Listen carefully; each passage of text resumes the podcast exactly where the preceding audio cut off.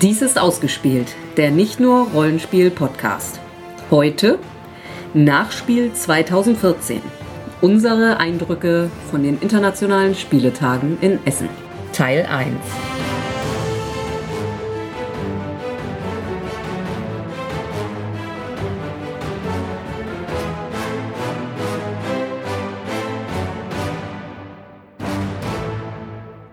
Hallo, herzlich willkommen. Mein Name ist Sandra. Und ich bin Jens und wir sind das ausgespielt Außenteam und wir sind glücklich wieder gelandet in der Heimat und haben die internationalen Spieletage mal wieder überlebt. Mhm. Also wenn man wirklich auch jedes Kinderspiel dazu zählt, haben wir 25 Spiele geschafft. Das ist nicht schlecht. Das mhm. entspricht dann einem, wie viel Anteil von den 850 Neuerscheinungen, die es gab? Trotzdem gut. Ja, ja, ja. War ein erfolgreiches Jahr. Mhm. Mal wieder, ähm, der Besuch hat sich wieder gelohnt, kann ich nur sagen. Es war schweinevoll, wie immer. Es ja. war laut, es war eng, es war ein Geschubse. Es war schwierig, manchmal einen Tisch zu bekommen zum Spielen. Mhm. Aber alles in allem. Wo so richtig unangenehm fand ich, war nur der Samstag, wie es ja immer so ist. Also wo wirklich die Luft auch unangenehm wurde und wo man Phasen hatte, wo man also wirklich überhaupt keinen Tisch gekriegt hat. Also es war auch die ganze, die Donnerstag und Freitag war es so, dass ich mich immer nie entscheiden konnte, ziehe ich jetzt meinen Pulli an oder lasse ich ihn aus. Und wenn ich ihn ausgezogen habe, dann war mir zu kalt in den Hallen. Und wenn ich ihn anhatte, war es mir ein bisschen zu warm. Und Samstag war, war das keine, keine Sekunde diesen Pulli angehabt, weil es immer warm war. Diese Menschenmassen haben es doch aufgeheizt. Aber man hat mal wieder ein bisschen körperlichen Kontakt gehabt. Ja. Das ist doch auch schön.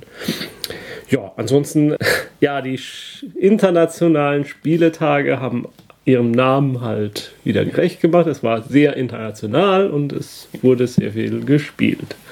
Wir haben versucht, unser Englisch ein bisschen wieder aufzufrischen. Spieletage sollten öfter sein damit man nicht ja. immer wieder raus ist bis zum nächsten Mal. Ja, also ich finde es immer wieder erstaunlich, wie gut man dann am letzten Tag plötzlich wieder Englisch sprechen kann und wie, wie, was man sich für einen abbricht am ersten Tag, wenn man dann da reingerät. Wir haben viel mit Schweden dieses Jahr gespielt, mhm. ne? Mhm. Das war Zufall. Aber trotzdem. Ich muss sagen, für mich war jetzt nicht so das, das absolute Kracherspiel dabei. Nö. Aber es waren ein paar recht gute Spiele dabei. Das hört ihr dann später in der Sendung. Ja. Und ansonsten habe ich jetzt auch nicht das Gefühl, dass es irgendeine prominente Abstinenz gab. Fällt mir jetzt jedenfalls nichts ein, was mhm. ich jetzt so, wo ich sagen würde, den Stand habe ich vermisst oder die waren doch sonst immer da. Mhm. Also ich muss sagen, ich habe das Gefühl, Setman Games wird immer größer. Setman Games, ja. Die waren schon relativ groß und auch die, die Czech Board Games, wo wir es ja dann auch nicht mehr geschafft haben, was zu spielen, obwohl wir da heute Morgen direkt hingestürzt sind, also am Sonntag. Ja, Alchemist wäre das mm. gewesen. Das wird halt hier halt nicht auftauchen.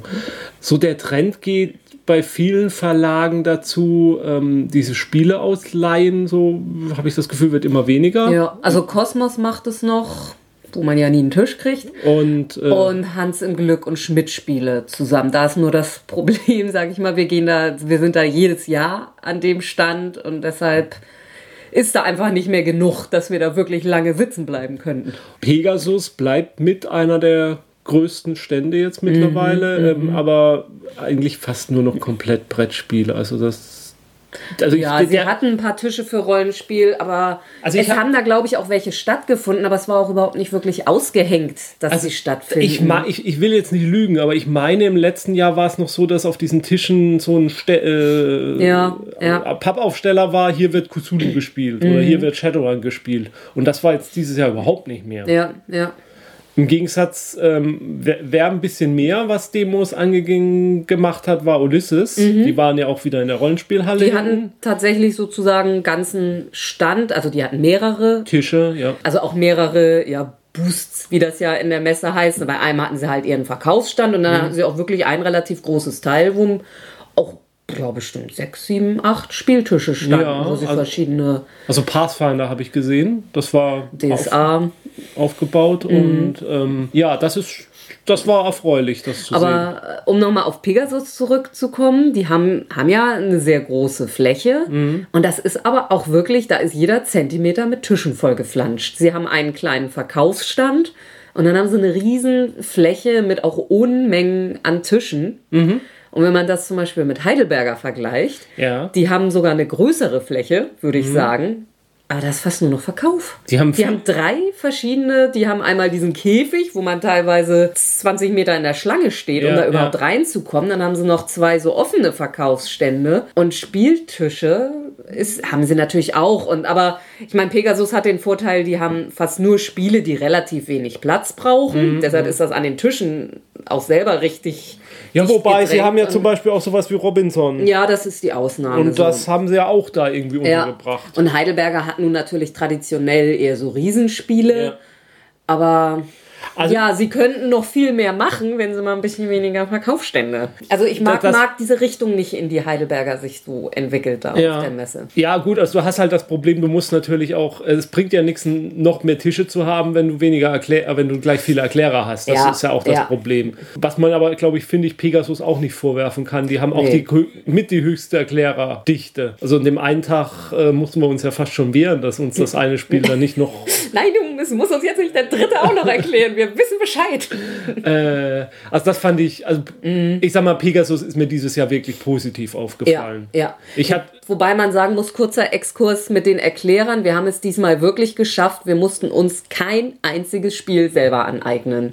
Es war immer auch innerhalb von einer Minute ein Erklärer da. Wir sind nicht mal dazu gekommen, irgendwo eine Anleitung reinzulesen, weil eigentlich sofort jemand da Ja, war. also es hat wirklich sehr gut funktioniert, kann man nicht anders sagen. Nee, was, was ich noch sagen wollte, wir hatten ja in vergangenen Jahren auch mal das ein oder andere Ärgernis mit Pegasus, aber das hat sich... Oh, das ist auch schon lange Ja, her. also das hat sich Am Anfang war Pegasus mein absoluter Hass. Ja. Stand irgendwie und das hat sich so dermaßen gewandelt und bei Heidelberger ist, naja, die sind jetzt noch nicht auf der Hassstufe, aber die waren mal mein absoluter Held und das lässt immer mehr nach. Asmodee ist riesig geworden Mhm. Ja, ja. inzwischen. Gut, die, die greifen sich auch viele Kleinverlage damit ran, die Ja, da so ja. mit drauf sind, aber trotzdem, ja, die haben ja vorne direkt am Eingang, also so richtig prominent läuft man direkt drauf zu. Halle 3 ist das, glaube ich? Ja. Ja, Halle 3. Und da ist ein Haufen Tische, also wirklich richtig viel. Und das ist nicht mal der einzige Asmodee-Stand. Ein Stück weiter um die Ecke rum haben sie nochmal auch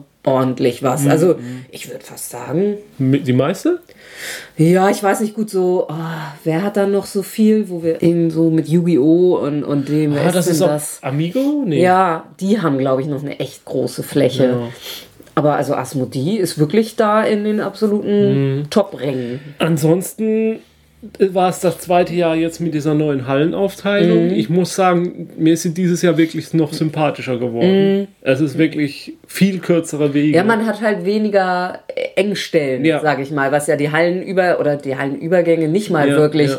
die Wege zu den Übergängen. das fließt alles viel besser und Ja. äh, es ist, ich sag mal, es ist von Halle 3 zu Halle 2 zu kommen und Halle 1, das geht alles viel schneller. Und das ist auch viel vernetzter. Irgendwie, es gibt mehrere Möglichkeiten, darüber zu kommen. Äh, Man muss nicht wieder ständig irgendwelche Abkürzungen über den Innenhof nehmen oder so, wie das früher mit den alten Hallen war. Und man hat sich jetzt halt auch an das Layout jetzt gewöhnt, so Ja, im zweiten ja. Jahr. Also es ist ein bisschen besser verinnerlicht. Ja, aber es ist natürlich auch einfacher, weil man einfach nur diese drei Hallen, naja, und, und die vier noch so ein Ja, bisschen da dran, dass man nicht, wenn ich jetzt von hier da durchgehe, lande ich in der Halle. Und wenn ich dann da weitergehe, dann komme ich in die Halle. Das ist halt nicht mehr. Du hast diese drei Hallen und. Das aller, aller, aller schlimmste Ärgernis der letztjährigen Messe war ja die Toilettensituation. Mhm. Die war ein bisschen verbessert. Ich, ich meine, es waren ein, also zumindest eine Toilette mehr da. Keine Ahnung, das kann ich jetzt nicht. Aber es ist halt das, die Toiletten sind halt klassischerweise an Hallenübergängen Ja. und da es da deutlich weniger gibt, äh, ist das aber gut. Also ich hatte das Gefühl, es waren mehr. Es war eine gefühlte Zunahme von Toiletten. Eine gefühlte Man Zunahme. fühlte sich sicherer. Gut, äh, ich denke, das reicht so. Ja, das soweit der allgemeine Eindruck. Ja. Und jetzt legen wir mal los mit den, wie viel hast du gesagt, 25 Spielen? Ja, ich glaube, wenn ich mich nicht verzählt habe. Ja. Bei Days of Wonder, beziehungsweise beim ganz großen Stand von Asmodee, durften wir Five Tribes spielen. Das ist ein Spiel im Land von Tausend und einer Nacht. Merkt man jetzt nicht so furchtbar beim Spielen. Naja, die Djinns, die Ja, es da gibt. ja. Also es ist ein, ja, ein Spiel, in dem man Punkte sammelt, in dem man Gebiete für sich sichert. Man sichert sie, indem man da Kamele ba- hinbaut. Es hat eine etwas gewöhnungsbedürftigen Zugmechanismus. Ja. Also, also man nimmt alle Meeples, also es sind, waren es 20 Felder, 5 mal 4 ja. Kärtchen ungefähr. Mhm, mhm. Und auf jedem stehen am Anfang drei Meeples. Und jedes Mal, wenn man dran ist, nimmt man alle Meeples, die auf einem Feld stehen, zieht die dann über mehrere Felder, also so viele wie es Meeples sind, stellt auf jedem Feld einen ab. Und ja, je nachdem mit, also man muss seinen letzten Miepel auf ein Feld stehen, auf dem ein gleichfarbiger Miepel steht. Und je nachdem, welche Farbe das ist, hat das unterschiedliche Auswirkungen. Also es gibt fünf Farben, fünf Stämme eben, five tribes. Und ja, nachher stehen halt auf manchen Feldern gar keine Meeples, auf anderen Feldern ganz viele Meeples. Und das ist dann, ja, muss man halt einmal, was will ich jetzt eigentlich erreichen und wie erreiche ich das am besten? Also gegen Ende des Spiels sitzt man da schon mal und grübelt eine Weile, was man irgendwie sinnvoll noch tun kann. Also es ist ein tatsächlich ein Grübelspiel und was ich nicht so schön finde an dem Konzept ist, man kann auch nicht, während man nicht dran ist, groß seinen eigenen mm, Zug planen. Weil man nicht weiß, wie die Meeples anschließend stehen. Genau. Und das heißt, jedes Mal, wenn man da dran ist, hängt man dann auch über dem Spielbrett mhm. und überlegt, was man jetzt tun kann. Und daher glaube ich schon, dass es ein Spiel ist, was einen, wenn man Leute am Tisch hat, die sehr auf Zugoptimierung aus sind, kann es ewig dauern, mm, bis wir mal mm. dran sind. Und die, können, die Leute können auch nichts dafür, weil sie können es nicht vorher geplant nee, haben. Nee. So. Aber ansonsten, also null Zufallsfaktor, würde ich sagen. Ja, ja. Einzige, welche Gins gerade gezogen werden, aus dem, wo man dann aus dreien einen mal kaufen kann. Die dann aber, irgendwelche Sonderfähigkeiten ja, haben und. Und okay, wie die, die Rohstoffkarten, aber auch da hat man so viel Auswahl, dass das. Also formulieren wir es mal doch mal positiver. Man hat auf jeden Fall ziemlich viele Sieg. Strategien, die man fahren mhm. kann. Welche davon die sinnvollste ist und am erfolgsversprechendsten, kann man natürlich nach einem Spiel einmal spielen nicht sagen. Mhm. Also ich, es ist ein gutes Spiel. Ja. Ähm, es ist, mir ist es tatsächlich zu grüblerisch und ich fürchte einfach, man hat zu viele ja, zu viel Wartezeiten drin mm. bei den Zügen der anderen. Jetzt weiß ich nicht, ob das nicht zu zweit das durchaus mhm. noch flotter. Naja, gut, man ist auf jeden Fall schneller wieder dran. Und es passiert ja weniger, bis man wieder ja. dran ist. Ja, also es gibt bis vier Personen, glaube ich, nur. Mhm. Und ja, es stimmt schon, da ist vielleicht weniger an Personenzahl tatsächlich mehr. Ja, ist von Bruno Catala, der hat unter anderem auch äh, Schatten über Camelot ah, ja. und Mr. Jack, um mal mhm. etwas bekanntere zu nennen. Kommen wir doch mal zu, zu, zu, zu irren Menschen, also zu, zu irren Adligen, mhm. zu, zum König Ludwig von Bayern und seinen Schlösser. Also die Schlösser des König Ludwig. Mhm. Das war jetzt aber eine lange Hinleitung. Ja, also das, das Spiel erscheint bei Bezier Games, ah, ja. ist für ein bis vier Spieler. Ja, in dem Spiel ist jeder Spieler ein Architekt, Baumeister und Ludwig hat gesagt, baut mir alle mal ein Schloss und ich sage dann, welches das Schönste ist. Eigentlich geht es darum, dass man eben vor sich einen Grundriss aufbaut. Man hat in jeder Runde unterschiedliche Räume zur Verfügung, die man kaufen kann. Jeder Runde ist ein Spieler der Baumeister, der dann bestimmt, was welche Räume die verkauft werden kosten die legt man dann halt so hin, dass die, wo man glaubt, dass der Gegner sie kaufen will, die sind besonders teuer dann und die, die man sich selbst irgendwie dann noch für sich sichern will, die legt man vielleicht ein bisschen günstiger hin, aber auch nicht zu günstig, weil sie ja dann vielleicht zu weggekauft werden. Und der Dreh ist halt dabei, dass dann, nachdem man es verteilt hat, man nicht selbst dran ist, sondern erstmal alle anderen dran sind. Und, dann und die zahlen das Geld dann aber für diese Bauteile auch an diesen Baumeister. Mhm. Nur der Baumeister zahlt sein Geld an die Bank. Und dann? Ja, es gibt eben unterschiedlich große, unterschiedlich geformte Räume, runde, L-förmige, quadratische, rechteckige. Diese ganzen Räume gibt es noch mit unterschiedlichen Symbolen. Also ist es ein Wohnraum, ist es ein Kellerraum, ist es ein ja, Garten und noch also der Witz ist dabei dann eben auch, das so zu kombinieren. Also wenn man einen Raum legt, dann bringt er meistens eine gewisse Zahl von Siegpunkten. Wenn man dann einen Raum mit allen Ausgängen belegt hat, also zugebaut hat, äh, angrenzen an neue Räume, dann kriegt man auch nochmal, je nach Farbe des Raums, Sondereffekt oder Siegpunkte. Und dann kriegt man auch noch Kombinationssiegpunkte. Also ich sag mal, wenn man an seine ähm, wenn man in seine. Ähm Ein Raum sagt, jeder Raum mit dem Symbol, dü -dü -dü, der an, mir, an mich angrenzt, dafür gebe ich nochmal zwei Siegpunkte. Ja. Und, Und dann gibt es noch ähm, Siegpunktkarten, die also sozusagen aussagen, was Ludwig jetzt gerade besonders wichtig ist. In unserem Fall, er wollte möglichst viele Türen, die nach außen führen und möglichst viele Kellerräume. Und dann kriegt jeder Spieler noch ähm, persönliche Ziele, die er erfüllen muss, möglichst. Mhm. Können auch noch mehr werden während des Spiels. Und ja, da gibt es eben auch, machen, bau möglichst viele runde Räume, bau möglichst viele quadratische Räume, bau möglichst viele Räume mit einem bestimmten Symbol. Ja, also, ja. ja. Und das hat mir richtig gut gefallen. Mhm. Mir auch, ja. Also es hat einmal den Effekt halt auch, dass man vor sich tatsächlich so ein Schlösschen baut mit einem total abstrusen Grundriss, wo es direkt vom Wohnzimmer in den Dungeon runtergeht und, und die, Sauna neben dem einen, dem Foyer ist. Ja, und, und aber man baut halt auch für sich was und selbst, selbst wenn man da verliert, kann man immer noch sagen, ja, aber ich habe mir da ein schönes Schlösschen zusammengebaut. Dann ziehe ich da jetzt halt ein. Ja, und dadurch, ähm, dass eben also durch diesen Kniff dass man halt diesen Baumeisterkarte hat und dazu damit dann beeinflusst, was was kostet und auch immer gucken muss, was die anderen brauchen können, hat man da auch wieder nicht diesen Effekt von jeder baut für sich alleine hin und am Schluss wird nur gewertet, wer die meisten Punkte gemacht hat, sondern da ist auch dann immer, man guckt immer drauf, was der andere macht.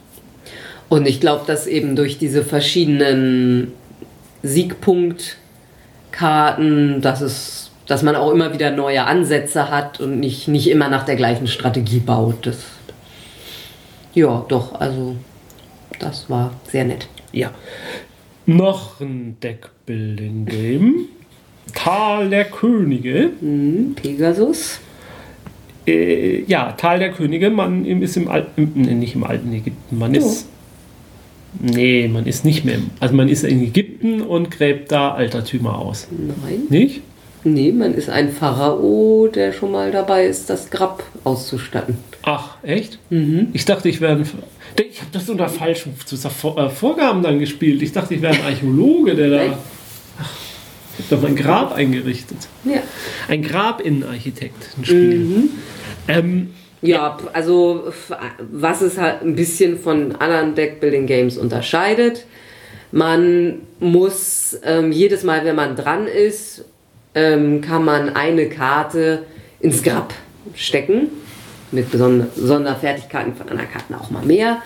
Und äh, am Ende des Spiels zählen dann nur die ganzen Gegenstände, die man sich in sein Grab gepackt hat. Und dann ist noch, dass man versucht, möglichst viele verschiedene von einer Farbe. Also je mehr verschiedene von einer Farbe man hat, desto mehr Siegpunkte. Hm? Also solche Sets will ja, man halt genau, gestalten. Man versucht Sets zu basteln. Und äh, ja, also der Witz ist tatsächlich halt, wann fange ich an, ins Grab reinzustecken, weil ich die Karten ja dann nicht mehr habe.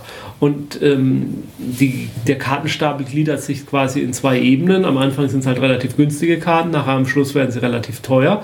Und um diese teuren Karten zu kriegen, muss man eigentlich diese Karten, die man sich vorher gekauft hat, also aus diesen Sets haben, weil die halt auch zum Kaufen Punkte geben. Nur eigentlich will man sie auch irgendwann im Grab drin haben. Und da, da die Balance zu schaffen zwischen ein Deck zu haben, was noch genug Kaufkraft besitzt und gleichzeitig aber auch genug Sets im, im Deck zu haben, damit man äh, im, im Grab zu haben, damit man dann am Ende die Siegpunkte, das ist nicht ohne. Mhm. Also das hat schon eine gewisse Herausforderung. Und dann kommt noch dazu, dass viele Karten auch noch Special Effects haben, die man auslösen kann, statt sie als Punktekarten zu benutzen. Mhm. Das sind dann so Sachen wie die letzt gespielte, die, die zuletzt gekaufte Karte gleich aufs Zieldeck zu packen, statt aufs Ablagedeck oder aus dem Ablagedeck des Gegners eine Karte zu klauen oder ähm, bei den die Karten, die man zieht, die hat man so pyramidenförmig angelegt und man kann immer nur von der Basis der Pyramide ziehen und dann gibt es gewisse Karten, mit denen man das umschichten kann. Es gibt auch Karten, mit denen man mehr als eine Karte pro Runde dann ins Deck runterpacken kann. Also auch das, also auch dann noch, packe ich die Karte jetzt ins Grab, nutze ich sie zum Kaufen oder führe ich den Spe Spezialeffekt aus. Das ist schon, fordert schon ein bisschen Strategie.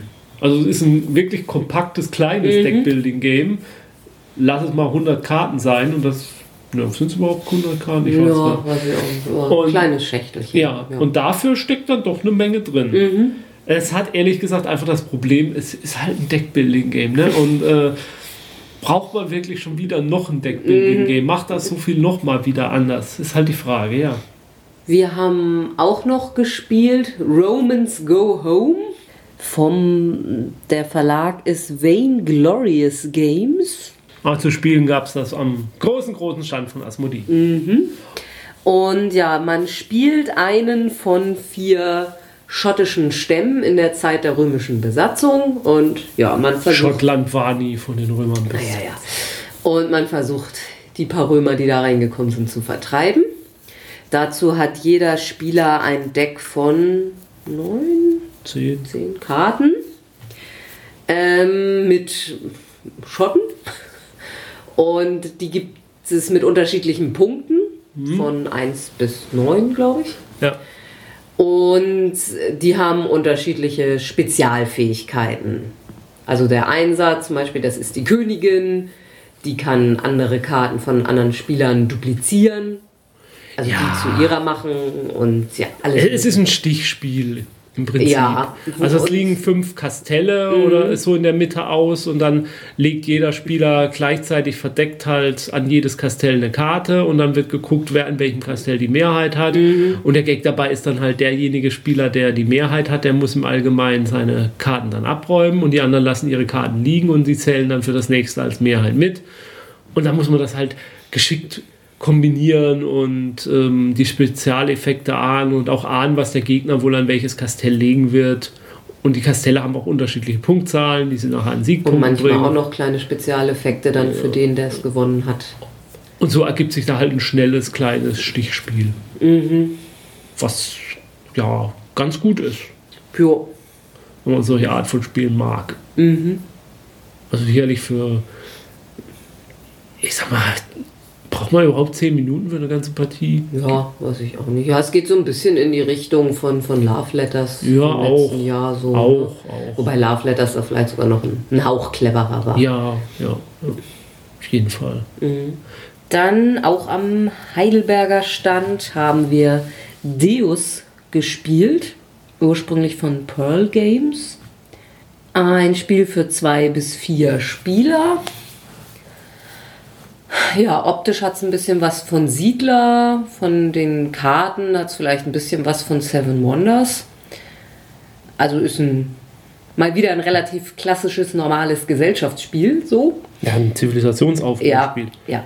Und ja, es gibt Karten in fünf verschiedenen Phasen, äh, Farben. Äh, wenn man also eine Karte einer Farbe baut, und die oben auf die anderen Farbe, Karten derselben Farbe legt, werden alle Karten darunter nochmal getriggert mit einem Spezialeffekt. Also da kann man so Kettenreaktionen auslösen. Ansonsten baut man eben in der Mitte das Spielbrett voll, plündert Barbarendörfer und ja, sammelt Siegpunkte durch Karteneffekte und Barbarenkillen. Und das macht eigentlich ganz, ganz ordentlich Laune. Mhm. Also gerade dieses Produktionsketten auslösen mhm, können mhm. und dann da in einem Zug plötzlich im, dadurch in Reichtum schwimmen können.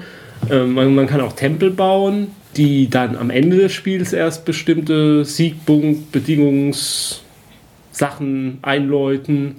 Ja, das ist so ein Spiel auch, wo ich so den Eindruck habe, das hängt nicht unbedingt so von der Spielerzahl ab. Also es funktioniert ab zwei Personen schon ganz gut.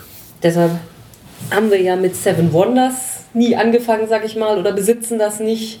Ja, und dann haben wir noch bei Pegasus gespielt im Wandel der Zeiten das Würfelspiel Eisenzeit. Das den ersten Teil des Spiels sozusagen, nämlich die Bronzezeit, das ist ja schon etliche Jahre alt. Jetzt gibt es die lange angekündigte Eisenzeit, die nicht grundsätzlich was anders macht, aber natürlich in den Details. Also jeder hat ein kleines Holzbrettchen, auf dem er eine bestimmte Anzahl, also so von verschiedenen Rohstoffleisten hat, Nahrung und ja jetzt im neuen Spiel Militär und Schiffe und Waren. Und ja, wie der Name sagt, würfelt man jede Runde. Wenn man Sachen gebaut hat, kriegt man auch mal mehr Würfel. Ja, man darf auch Würfel nochmal würfeln, hat dann irgendwann ein Ergebnis und das gibt einem dann Nahrung und oder Waren und oder Arbeiter. Und ja, mit denen kann man dann Errungenschaften bauen, die einem Boni irgendwelcher Art geben. Weitere Siedlungen sozusagen, die einem mehr Würfel geben. Dann erarbeitet man sich Siegpunkte auf verschiedene Art und Weise und irgendwann ist das Spiel dann beendet aufgrund verschiedener Bedingungen. Es ist eine aufgebohrte Version von Bronzezeit. Ja. Gut, ja, die Kultur hat sich ja weiterentwickelt. Mhm, deshalb gibt es neue Errungenschaften. ähm, mir ist es dann doch nicht zu, mir ist es zu ähnlich zu Bronzezeit mhm. und. Also wer noch keins von beiden hat und Interesse hat, kauft euch ruhig Eisenzeit. Das hat, bietet noch ein bisschen mehr. Ja, aber da bin ich. Äh, naja, gut. Ja. Nee, ich, ich, bin eher der Meinung, ich weiß nicht, ob das die neuen Sachen das Spiel wirklich. Also sie machen das Spiel komplexer, aber machen sie das Spiel auch besser. Mhm. Da habe ich so. Hm, ich habe so meine Zweifel.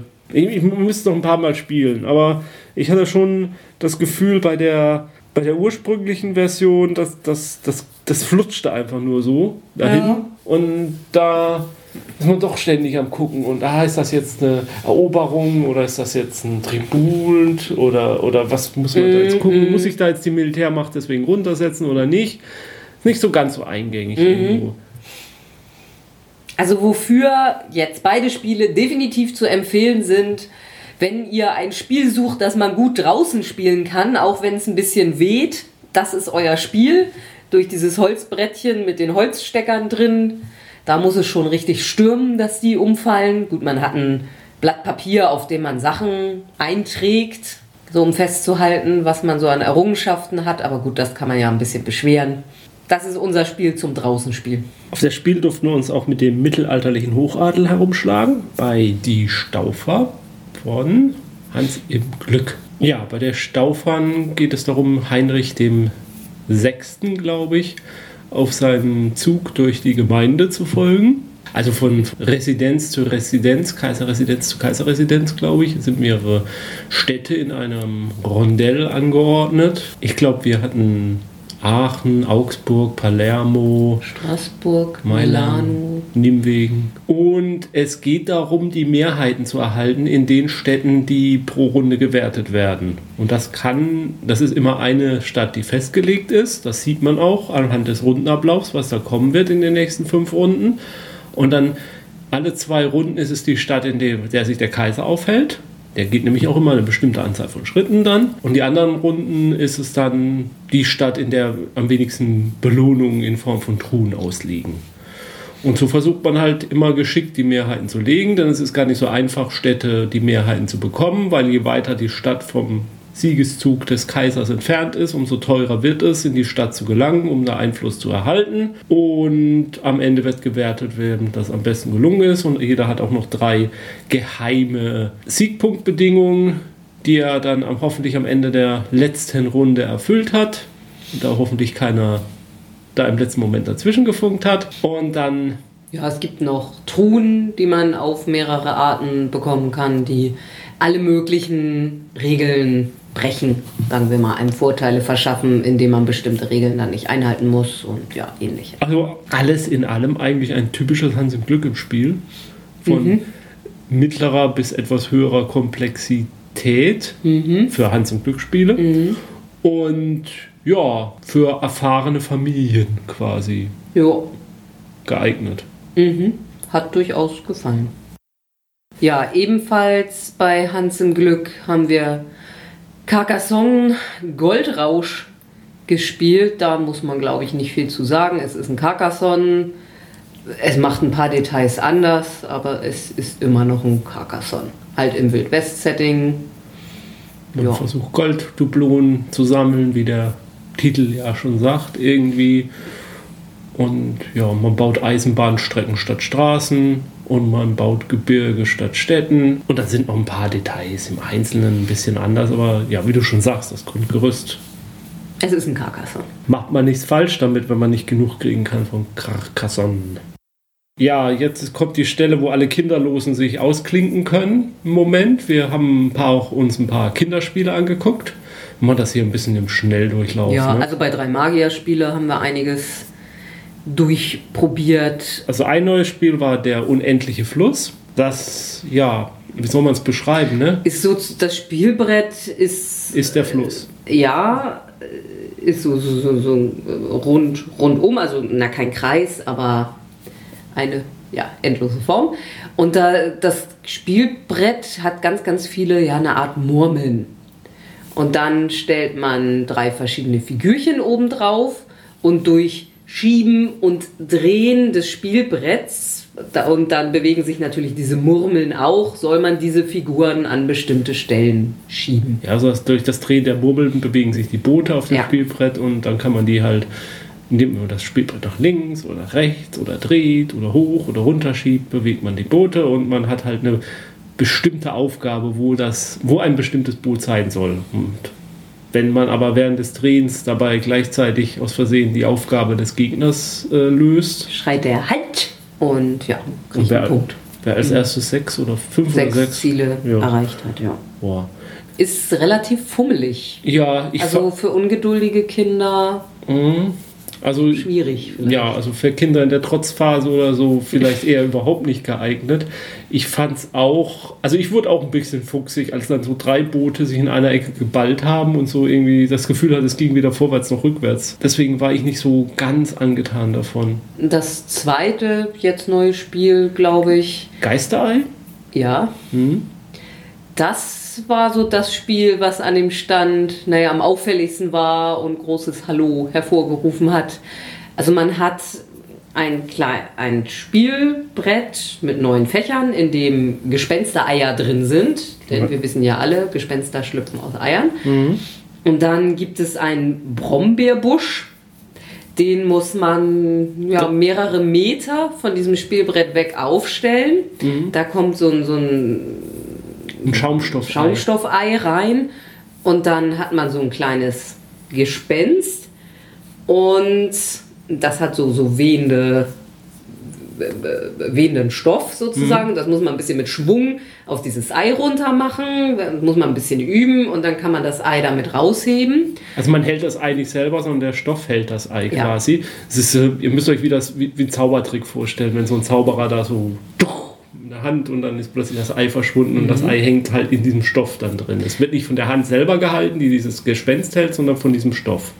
Und dann gibt es einen Würfel, der sagt, auf welche Weise man dieses Ei zum Spielbrett zurückbringen muss. Auf Zehenspitzen, äh, durch die Beine von einem anderen Mitspieler hindurch krabbeln. Über einen Mitspieler rüber, der sich da als Hindernis mhm. hinlegt.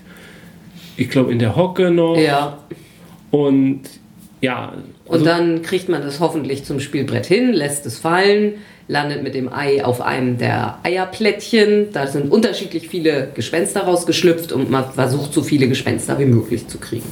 Und das fand ich schon witzig. Also ja. das hat es mir angetan ein bisschen. Mhm. Da dachte ich sofort, ja, da wird meine Tochter Spaß mit haben. Mhm. Mhm. Und dann haben wir noch zwei ältere Spiele. Also ich glaube, das eine ist von letztem Jahr, das heißt Rumpelriesen. Mhm. Ah ja, drei waren es dann. Und da geht es eigentlich darum, dass man, ja, das ist eigentlich auch ganz, da liegen viele Blätter aus Papier, also, mhm. also Baumblätter. Und die sind halt so oft angeordnet, dass darunter halt Figuren versteckt sind. Mhm. Und man muss gemeinsam halt gleichzeitig gegen die Uhr in diesen Blättern herumwühlen mit einem Stift und muss gucken, wo diese Figur ist. Muss sie freilegen und dann kriegt man halt einen Punkt. Und wenn man es in den 30 Sekunden nicht schafft, dann ist schlecht. Und diese Rumpelriesen, das sind so größere Holzfiguren, die stehen auf diesen Blättern drauf und da muss man eben um aufpassen, dass die nicht umfallen oder runterfallen. Mhm. Ja, nett aufgemacht. Optisch sehr schön, also diese Blätter und ja, so, ja. echt toll. Aber ja, Ansonsten war ich mir nicht so sicher. Ähm, wenn man da vielleicht zu viert oder zu fünf tatsächlich drin rumstochert, dann kann das schon Spaß machen, glaube ich, weil man sich ja dann auch mhm. gegenseitig behindert und verhindert. Ich kann mir aber auch wieder vorstellen, mit ungeduldigen Kindern am Tisch kriegt man da auch mhm. leicht schnell Ärger. Dann hatten wir noch die Zauberlehrlinge. Mhm. Da muss man fünf Kugeln mit einer speziell dafür geformten Spielfigur in vier Kessel transportieren in die man sie auch mit so einem kleinen Stäbchen schiebt. Aber. Und da ist unter dem, dem Boden, dem Pappboden, sind an ein paar Stellen ja so Magnete oder mhm. irgendwas. Nee, es sind Magnete. Ja, und das sieht man eben nicht. Und wenn man da drüber fährt, kippt die Figur und die Murmel fällt raus und ja, man muss nochmal von vorne. Und die Magneten sind wohl auch nicht immer an der gleichen Stelle. Nee, man schüttelt das vorher und dann sind sie immer irgendwo. Ja, und dann anders. muss dann halt gucken, dass man sich einen sicheren Weg dahin findet. Das ist geckig, witzig. Mhm. Ja. Und ja, dann hatten wir noch Hexenhochhaus. Ja, da hat man einen Würfel, der zeigt, wie viele Schritte eine Hexe bis zum Ziel gehen darf. Und der eigentliche Gag dabei ist, dass diese die Spielsteine magnetisch sind und manchmal kriegt man einen Hexenbesen, mit dem man bis zum nächsten Besensymbol weiterziehen kann. Das funktioniert aber nur, wenn der Stein richtig rumliegt. Und auch teilweise auf den Würfeln kann man seine eigene oder gegnerische Figuren umdrehen. Und ja, da muss man sich ein bisschen merken, versucht man halt, dass die gegnerischen Figuren so rumliegen, dass der Besen sie nicht bewegen kann. Aber ja. ja außer Besen nichts gewesen. Ja. Ähm, es ist ein Rennspiel, aber mhm. ja, ich fand es jetzt auch nicht so spannend. Ja, das war's.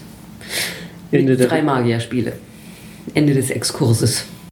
Am Stand von Portal Games durften wir uns das Spiel Legacy, The Testament of Duke de Crécy vom Autor selber, von Michael Chassin Eliette Hendricks erklären lassen. Das Spiel ist auch auf Deutsch erhältlich. Da heißt es das Vermächtnis. Bei Pegasus? Ähm, das hat aber auch noch einen Untertitel. Das Vermächtnis. Irgendwie Stammbaum der Macht oder so. Mhm. Der Art heißt es, glaube ich.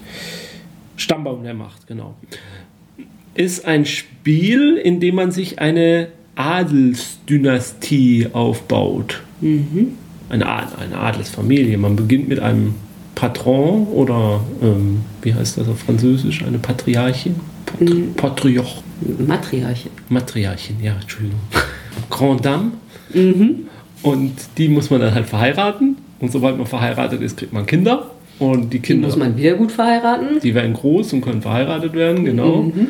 Und äh, in vier Generationen baut man auf. Man bekommt am Anfang einen Gönner zugewiesen, der einem ein bisschen sagt, was man doch möglichst versuchen soll, um mehr Ruhm zu bekommen, was dann zum Sieg führt. Also je mehr Ruhm, desto Sieg. Und ja, also man kann Karten ziehen, die dann potenzielle Heiratskandidaten für die Familie sind. Man kann noch ein paar andere Sachen machen, aber am allermeisten heiratet man und kriegt Kinder. Ja, man muss, man muss gucken ein bisschen auf seine Einnahmen, weil man braucht halt Geld, wenn ja. man Töchter hat, muss man halt auch Steuer bezahlen, wenn man einen Ehemann haben will. Und deswegen muss man vielleicht doch mal eine Fabrik gründen oder ein Unternehmen machen, was nicht so gut bei den anderen Adelsfreunden ankommt. Deswegen sinkt dann wieder das Ansehen. Man kann sich aber auch eine, äh, einen Adelssitz, also einen Familiensitz kaufen. Da verliert man aber auch wieder Ansehen, weil die Leute neidisch sind. Oder man kann Missionen erfüllen. Mhm und zum Beispiel dann die französische Kultur nach Frankreich bringen. Das schafft nach man Russland. Äh, nach französische Kultur aus Frankreich, ja. Ich glaube, die ist da schon. Ja, nicht mehr. Und dazu muss man halt eine bestimmte Anzahl von Familienmitgliedern äh, russischer Abstammung im Familienstammbaum irgendwie drin haben. Im Grunde genommen ist es ein Worker-Placement-Spiel. Ja. Aber zum Beispiel hat man ein eigenes Tableau, wo einem auch keiner was wegnehmen kann, sondern nur bestimmte Aktionen in der Mitte, die häufiger genutzt werden können. Und ja, lange Rede, kurzer Sinn, das Spiel ist richtig cool. Mhm. Ähm, allein dieser, also schon diesen Stammbaum aufzubauen, macht wirklich Spaß. Selbst wenn man nicht gewonnen hat, ist es lustig, sich dann seinen Stammbaum anzugucken, mhm. wie man da jetzt mit wem verheiratet hat und warum man da jetzt plötzlich so eine spanische Linie im französischen Stammbaum drin hat und wer mhm. das angerichtet hat und wie viele Kinder dann die Urgroßmutter hatte. Es hat auch so ein paar etwas härtere Einsprünge. Der Mhm. Autor hat dann auch selber gesagt, ja, da viel recherchiert, wie das denn da war im 18. Jahrhundert. Da gab es ja viel mit Fehlgeburten und so. Deswegen kann es halt auch, wenn man heiratet, passieren, dass es eine Komplikationen gibt. Da muss man sich entscheiden, ob das Kind überleben soll oder ob die Mutter hops gehen soll. Und das Gleiche kann es auch, also wenn halt so gar nicht mit dem Nachwuchs klappt, dann kann man die Mutter auch quasi zum Fruchtbarkeitsdoktor schicken und dann kommt sie da zurück und ist plötzlich schwanger, wie auch immer, und gleich mit zwei Kindern dann auch. Und lauter solche Sachen stecken da so ein bisschen drin. Und das ist, ähm, ja, das war ein wirklich launiges Spiel. Ähm, gibt diesem Worker Placement Geschichte auch nochmal einen, einen schönen Rahmen einfach. Macht aus dem Spiel einfach mehr, als es rein von der Mechanik aus auch ist. Auch so mit den Bildern der einzelnen Adligen, die man da so verheiratet. Das sind Die meisten würde man nicht unbedingt heiraten wollen. Nö, nö, das sind schon ja, ein oder anderen Ausreißer dabei, aber manche bringen ja trotzdem viel Geld deswegen. Und am Ende wird dann halt gewertet, wer nun die ruhmreichste Familie hat und wer seine geheime Mission wegen des Patrons äh, erfüllt hat. Dementsprechend, ja, gewinnt man oder verliert man. Mhm. Wie das so ist im Spiel. Hm? Und dann haben wir noch bei Heidelberger gespielt Prätor. Prätor. Einfach nur Prätor. Prätor. Und auch das ist ein Worker Placement Spiel. Das hat die Besonderheit, die Worker sind Würfel und die beginnen auf Stufe 1 und die gewinnen an Erfahrung. Jedes Mal, wenn die was Anspruchsvolles getan haben, dreht man sie einen höher. Und sobald sie aber auf 6 gedreht werden, gehen sie auch gleich schon in den Ruhestand und dann hat man sie nicht mehr. Nee, dann legt man sie auf ein extra Feld ab. Und je höher ein Würfel ist, also ein Fünferwürfel, bringt auf bestimmten Feldern, zum Beispiel auf der Goldmine, mehr. Weil da Also so auf Rohstofffeldern. Je, da kriegt man eben so viel von dem, wie der Würfel zeigt. Aber wenn man ihn dann halt benutzt, man kriegt viel, aber dann ist er weg. Und wenn man ihn halt einen Würfel öfter benutzt, dann ist er früher weg. Und deswegen ist das immer so ein bisschen, mache ich das jetzt oder mache ich es erst später? Oder nutze ich jetzt meinen Fünferwürfel noch ein paar Mal für irgendeine Aktion, wo er nicht älter wird? Also es gibt so Hilfsaktionen, da gewinnen sie einfach keine Erfahrung dabei, wenn sie die machen. Und gleichzeitig kauft man auch neue Felder für die Worker. Die liegen in der Auslage. Da baut man quasi so ein bisschen die Stadt aus und, und die Region. Und man kann auch den Hadrianswall bauen für Kaiser Hadrian. Das bringt auch ordentlich Punkte. Kostet halt auch Rohstoffe und den Einsatz eines Arbeiterwürfels. Ja, also diese Stadtteile, die man baut, die gehören dann demjenigen, was dann aber nur bedeutet, dass meistens, wenn der andere es nutzen will, muss er einem ein bisschen Geld zahlen. Ja. Das fängt bei einem Goldstück an und hört, glaube ich, bei drei Goldstücken Ja. schon auf. Also es ist jetzt nicht unbedingt die Haupteinnahmequelle. Und das ist eigentlich, ja, nochmal der Versuch dieser Worker Placement Mechanik nochmal wieder was Reizvolleres zu geben. Das schafft das Spiel eigentlich auch. Mich hat es aber trotzdem gelangweilt. Also bei mir hat es auch nicht so richtig gezündet. Ich könnte aber auch nicht sagen, warum es mich gelangweilt hat. Es war einfach so, vielleicht auch, weil, weil es die Thematik nicht so richtig. Man baut halt diesen Limes, aber mm, ob man den baut oder nicht baut, hat ja auch keine Bewandtnis, außer dass halt ähm, das Siegpunkte wert ist. Aber es ist ja nicht so, dass da irgendeine Gefahr drohen würde, wenn für, die, für alle Spieler, wenn der nicht gebaut wäre. ja. Ja. Ja, es ist einfach, ich muss sagen, bei mir ist keine Spannung beim Spiel aufgekommen.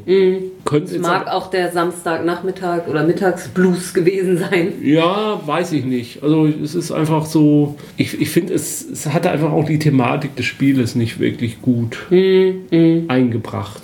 Ein weiteres Spiel, das wir ausprobieren konnten, war Cold Express von den Ludonauten. Und das ist, kann man nicht anders sagen, ein sehr hübsches Spiel erstmal. Also aufwendig gestaltet. Mit einem 3D-Zug. ja, aus Pappe zusammengepöppelt. Und verschiedene Waggons und eine Lok. Und die werden dann so aneinandergereiht aufgestellt auf dem Tisch. Und ja, und dann spielt man einen zu, zu, zu Zugüberfall. Also jeder spielt einen Banditen mit einer anderen Sonderfähigkeit. Wie könnte es anders sein?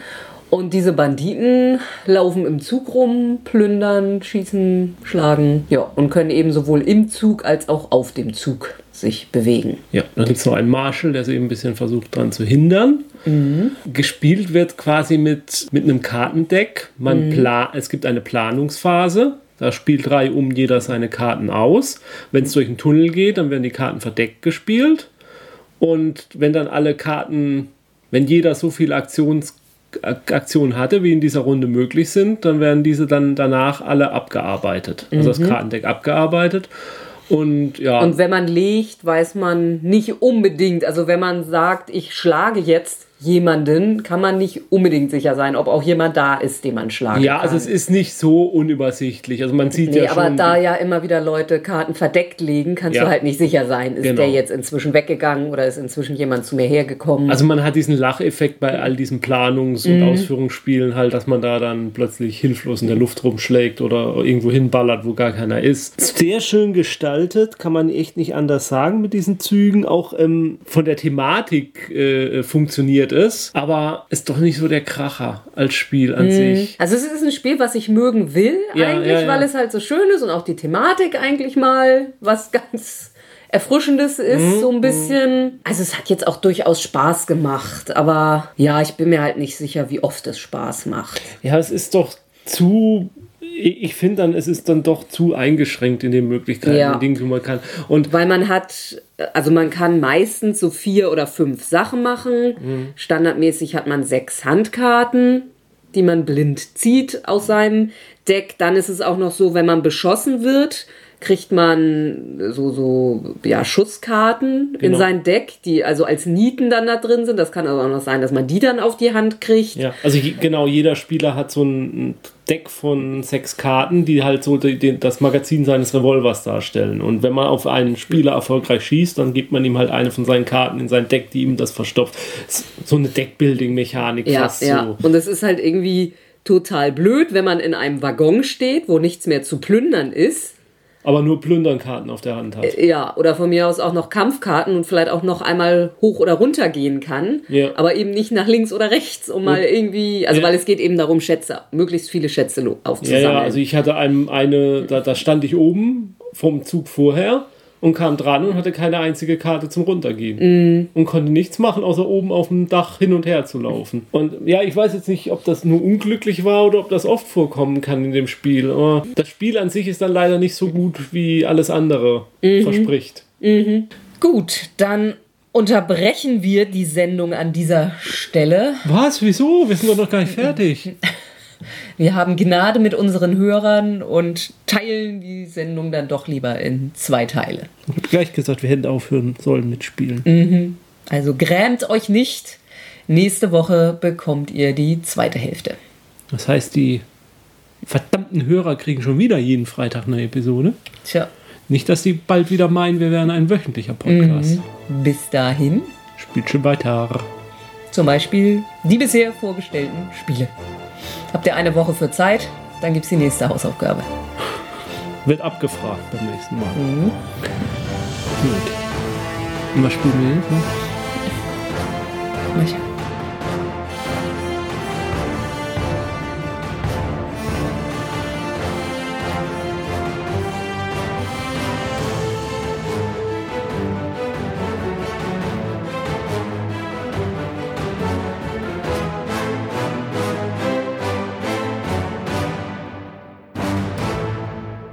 Dieser Podcast ist Mitglied bei Analogspieler.de, der Portalseite für alle Podcasts rund ums gute alte Spielen